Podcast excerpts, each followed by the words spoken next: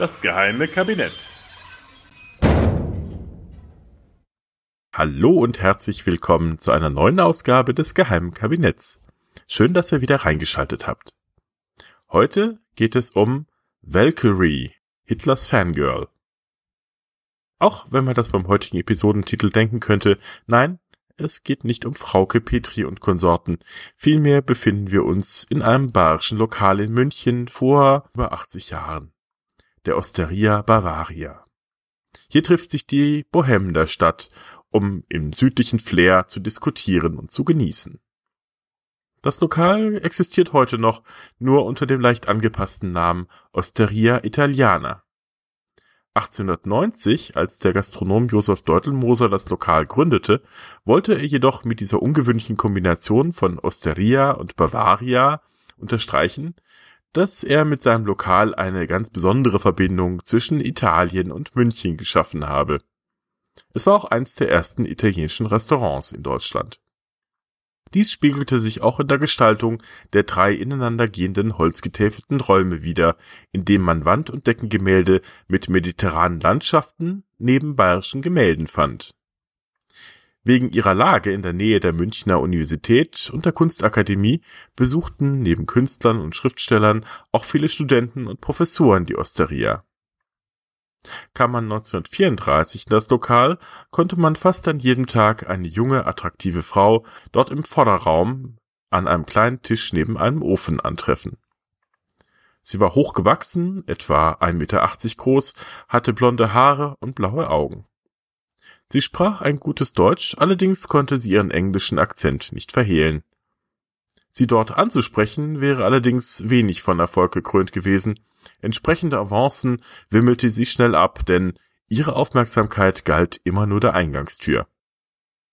Ihre Augen strahlten nur dann auf, wenn ein ganz bestimmter Mann das Restaurant betrat, der das genaue Gegenteil von ihr zu sein schien. Klein, schwarzhaarig, schmaler Schnäuzer.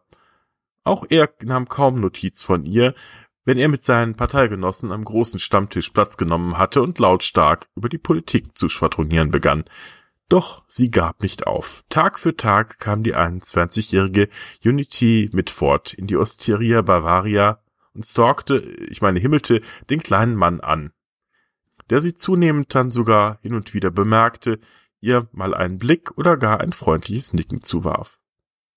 Was sie jedes Mal freudig in ihrem Tagebuch vermerkte. Doch erst am 9. Februar 1935 passierte endlich das, was sie sich am sehnlichsten erhofft hatte. Sie schrieb später in ihr Tagebuch, gegen drei Uhr, ich war schon mit dem Essen fertig, kam er in seinem süßen Trenchcoat herein und er setzte sich mit zwei anderen Männern an seinen Stammtisch. Ich blätterte gerade in der Vogue. Zehn Minuten nach seiner Ankunft ließ er den Gastwirt kommen, der dann herüberkam und sagte, der Führer möchte mit Ihnen sprechen. Eine halbe Stunde lang plauderten Unity mit Ford und Adolf Hitler nun angeregt miteinander. Der Führer war begeistert, dass ihr Mittelname Valkyrie, also Valkyrie, lautete. Der war inspiriert von ihrem Großvater, Algernon Freeman Mitford, der mit dem von Hitler, wie er dann begeistert bemerkte, sehr verehrten Musiker Richard Wagner befreundet gewesen war. Noch mehr beeindruckte ihn jedoch, dass dieser Algernon auch die Werke des von ihm ebenfalls sehr verehrten Houston Stewart Chamberlain ins Deutsche übersetzt hatte einen der völkischen und antisemitischen Vordenker der Nazis und insbesondere Hitlers. Der abergläubische Hitler glaubte nun, die Vorhersehungen haben Unity zu ihm geschickt. Fortan hatten sie ständig Kontakt miteinander. Sie trafen sich in Hitlers Wohnung am Prinzregentenplatz, in Bayreuth und auf dem Obersalzberg. Hitler schickte ihr Einladungen zu Staatsempfängen und Parteiveranstaltungen. Spötter nannten sie bald deswegen Mitfahrt, weil sie schon immer da war, wo Hitler auftauchte. Sie gehörte nun zum inneren Kreis und war überglücklich. Du kannst dir vorstellen, wie ich mich fühle. Ich bin so glücklich. Ich glaube, dass ich das glücklichste Mädchen der Welt bin. So schrieb sie ihrer Schwester Diana. 1936 spendierte ihr Hitler eine eigene Loge bei den Olympischen Spielen in Berlin, lud sie zu den Wagner-Festspielen nach Bayreuth ein und Sie durfte 1938 sogar neben ihm stehen, als er den Anschluss Österreichs verkündete. Er selbst war wiederum begeistert von ihrem Witz, von ihrer Bildung. und äh, von ihren Einblicken in die britische Politik. Als glühende Nationalsozialistin trat sie in einem Propagandafilm der Wochenschau auf und veröffentlichte eine antisemitische Rede, die sie auf Einladung von Julius Streicher vor der deutschen Hitlerjugend gehalten hatte, im Hetzblatt der Nazis, dem von Streicher herausgegebenen Stürmer. Ihr Beitrag endete mit den Worten Wir denken mit Freude an den Tag, an dem wir sagen werden England den Engländern, raus mit den Juden. Heil Hitler. PS, bitte veröffentlichen Sie meinen vollen Namen. Ich möchte, dass jeder weiß, dass ich die Juden hasse. Dieser Beitrag führte zu einem öffentlichen Aufschrei in ihrem Heimatland. Hitler aber freute sich so sehr darüber, dass er ihr ein goldenes NSDAP-Abzeichen verlieh. Dieses Abzeichen, das eigens für sie geschaffen wurde, da eine derartige Mitgliedschaft von Ausländern überhaupt nicht vorgesehen war, wird gleich noch eine gewisse Rolle spielen. Einige Monate nachdem er sie kennengelernt hatte, hatte Hitler damit begonnen, sie gegen seine ältere Freundin, Eva Braun nämlich, auszuspielen, sei es, weil wirklich etwas Ernsteres zwischen Mitford und Hitler lief, ganz München spekulierte auf eine Heirat der beiden, oder sei es nur, um Eva Braun eifersüchtig zu machen. Sollte das sein Plan gewesen sein, es funktionierte. Eva schäumte und im Mai 1935 unternahm sie einen Suizidversuch mit Schlaftabletten, der ihr wieder mehr Aufmerksamkeit seitens des Führers einbrachte. Wie es auch schon bei zwei derartigen Versuchen zuvor geklappt hatte. Umgekehrt schien Hitler auch keine tiefen Gefühle zu Unity zu hegen. Gegenüber Leni Riefenstahl soll Hitler geäußert haben, dass Unity zwar attraktiv sei, aber er nie mit einer Ausländerin, auch wenn sie noch so schön sei, eine Beziehung haben könnte Zitat, meine Gefühle sind so national, dass ich nur ein deutsches Mädchen lieben könnte. Und was wollte Unity von Hitler? Möglicherweise ging es hier auch nur um den politischen Einfluss. Sie träumte von einer deutsch-englischen Allianz, was sie durch die Nähe zu Hitler umzusetzen hoffte. Ihr Einfluss auf den Führer war aber zunehmend ein Dorn im Auge der anderen Mächtigen im Staate. Goebbels misstraute ihr, Ribbentrop, der seit 1938 Außenminister war, verachtete sie offen, was auch auf Gegenseitigkeit beruhte, denn Unity hielt ihn für eine absolute Fehlbesetzung. Göring hielt sie sogar für eine mögliche britische Spionin und ließ sie abhören. Doch diese Sorge war wohl völlig grundlos, sie stand fest zu ihrem vergötterten Führer. Daneben fühlte sie sich jedoch auch ihrem Heimatland verpflichtet, was sie zunehmend in Gewissensnot brachte, als Hitler ihr gegenüber andeutete, dass ein Krieg zwischen Deutschland und England unausweichlich sei. Am 3. September 1939, dem Tag der Kriegserklärung Englands an Deutschland, ging sie in den englischen Garten in München und schoss sich mit einer kleinen automatischen Pistole in den Kopf. Sie hinterließ einen Umschlag mit dem vorhin erwähnten Parteiabzeichen, einem von Hitler signierten Foto sowie einen Abschiedsbrief an Hitler. Sie schrieb darin, dass sie es nicht ertragen könne, dass sich die beiden von ihr geliebten Länder in einem Krieg nun gegenseitig zerfleischen würden und sich deswegen das Leben nehme. Doch die Kugel blieb in ihrem Kopf stecken und tötete sie nicht. Im Münchner Krankenhaus erwogen die Ärzte zwar eine Operation, wagten diese jedoch nicht auszuführen. Es war ungewiss, ob sie diese überleben würde, und keiner wollte am Tod von Hitlers Freundin schuld sein. Auch die britische Öffentlichkeit würde wohl an eine Ermordung glauben.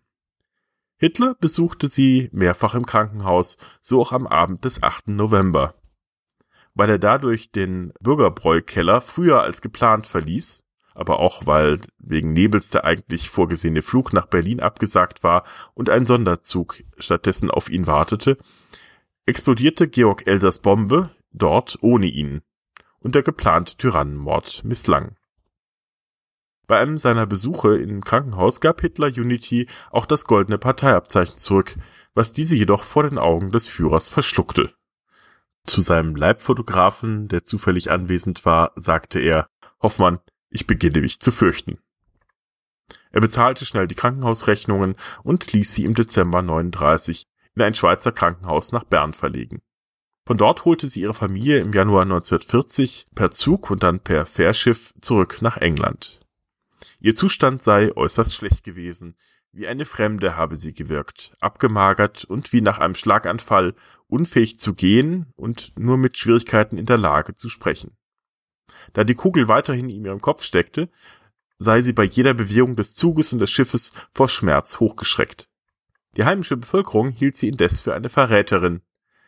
Und was sicherlich die Sage nicht besser machte, war, dass sie bei der Ankunft sagte, sie sei froh, wieder in England zu sein, auch wenn sie nicht auf dessen Seite stehe. Auch die britischen Ärzte wagten keinen Eingriff. Unity erholte sich nach Aussage ihrer Familie jedoch schnell, lernte wieder zu gehen, zu sprechen und sogar Auto zu fahren. Dennoch sei ihr Wesen verändert, nahezu kindlich gewesen. Die Erholung muss extrem schnell vonstatten gegangen sein, denn wie kürzlich gefundene Dokumente belegen, hatte sie schon bald darauf eine Affäre mit einem Testpiloten der Royal Air Force namens John Andrews, die bis September 1941 gedauert habe.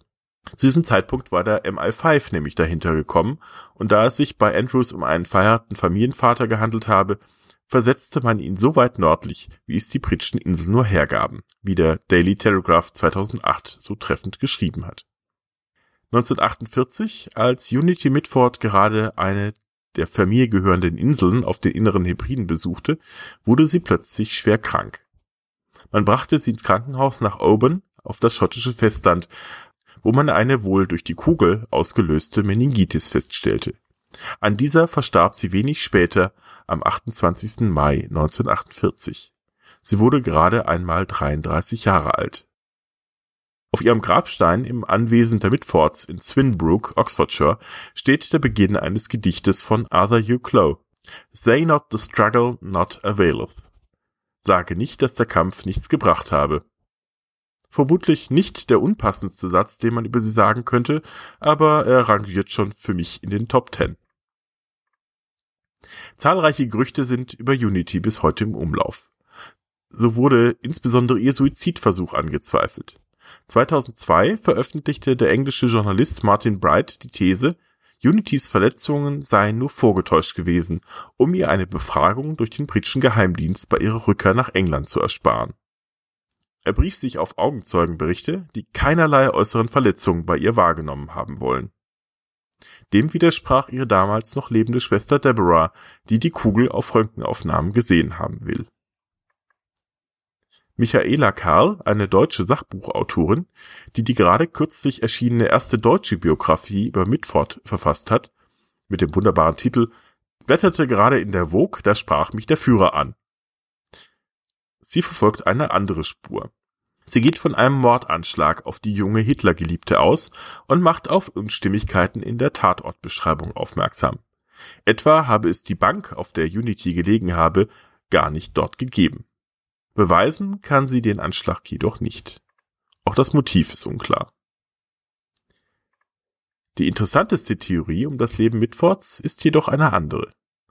2007 berichtete der eben genannte Journalist Martin Bright, er habe einen Telefonanruf einer Dame erhalten, deren Tante Betty Norton während des Zweiten Weltkriegs das Hillview Cottage in Oxford geleitet habe, eine Art Entbindungsklinik. Laut der Familienlegende sei dort 1940 Mitford als Patientin aufgetaucht und habe ein Kind entbunden, das danach zur Adoption freigegeben wurde. Breit konnte tatsächlich eine ältere Dame auftreiben, die in der Nachbarschaft gelebt habe und sich daran erinnern konnte, dass sie Mitford dort eines Tages ankommen habe sehen, in eine Decke gewickelt und von ziemlich kränkelnder Erscheinung. Eine Dokumentation von Channel 4 ging der Sache nach und konnte anhand von Archivmaterial nachweisen, dass Hillview Cottage zu dieser Zeit tatsächlich als Entbindungsklinik gedient habe. Unter den zahlreichen Akten fanden sich aber keine Hinweise darauf, die auf Unity Mitfords Anwesenheit gedeutet hätten. Das muss aber auch nicht zwingend der Fall gewesen sein, so die Dokumentation, da das Archiv auch nicht vollständig erhalten sei. So sei es also durchaus möglich, dass bis heute noch Hitlers Kind unerkannt in Großbritannien lebe und es vermutlich nicht einmal selbst wisse. Doch selbst wenn die These mit Hillview Cottage stimmt, Unity muss dort nicht zwingend zur Entbindung gewesen sein. Wie die Akten nämlich auch deutlich machen, diente das Haus auch einfach als Hospital. Also vermutlich gibt es da draußen vielleicht doch keinen Nachkommen Hitlers. Es genügt ja auch schon, dass es Nachkommen im Geiste gibt. Denn solche coolen, schicken Unity Valkyrie Mitfords gibt es heute da draußen wieder mehr als genug. die von dem gestrigen Weltbild Hitlers begeistert sind und es wieder salonfähig machen wollen. Vielleicht ist der Spruch auf ihrem Grabstein dann doch nicht so falsch gewesen. Es war nicht alles nutzlos, sie kann uns immer noch als warnendes Beispiel dienen.